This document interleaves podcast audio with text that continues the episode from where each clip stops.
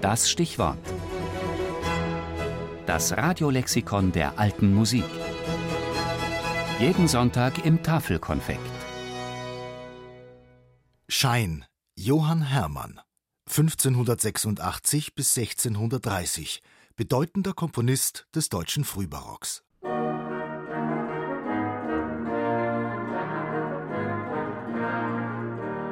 Der Komponist und Schriftsteller Wolfgang Caspar Prinz veröffentlicht 1690 seine historische Beschreibung der edlen Sing- und Klingkunst und rühmt darin drei Kollegen aus früherer Zeit, derer Namen von dem Buchstaben S anfangen und die man zu ihrer Zeit für die besten drei Komponisten in Deutschland gehalten.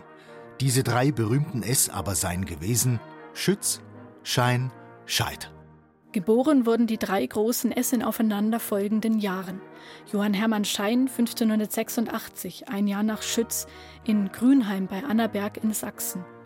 Als 13-Jähriger wird er als Sänger in die Dresdner Hofkapelle aufgenommen. Er erhält dort auch Theorieunterricht. Seine ersten Kompositionen veröffentlicht er zehn Jahre später, das Venuskränzlein. Es ist eine Sammlung von meist fünfstimmigen Liedern und Tänzen. Schein ist ein äußerst produktiver und vielseitiger Komponist. Er bringt seine Sammlungen im Eigenverlag heraus.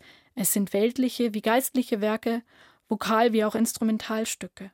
Hochzeits- und Trauermusiken finden sich da genauso wie Liebeslieder.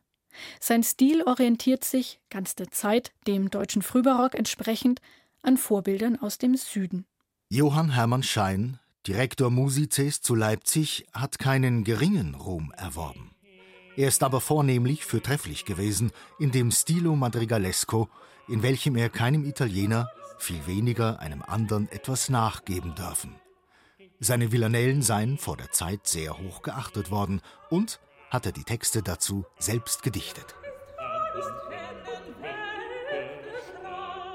Neben Texten aus der Bibel vertont Schein, eher ungewöhnlich, meist eigene Texte.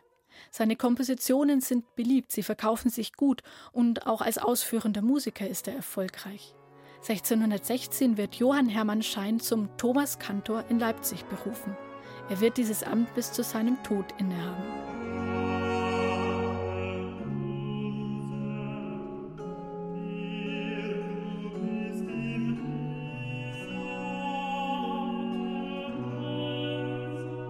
Weniger glücklich als in seinem Berufsleben sieht es für Schein privat aus.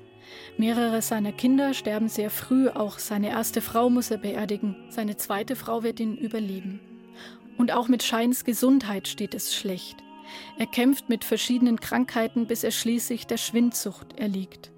Heinrich Schütz hatte ihn noch am Totenbett besucht und ihm eine Motette gewidmet.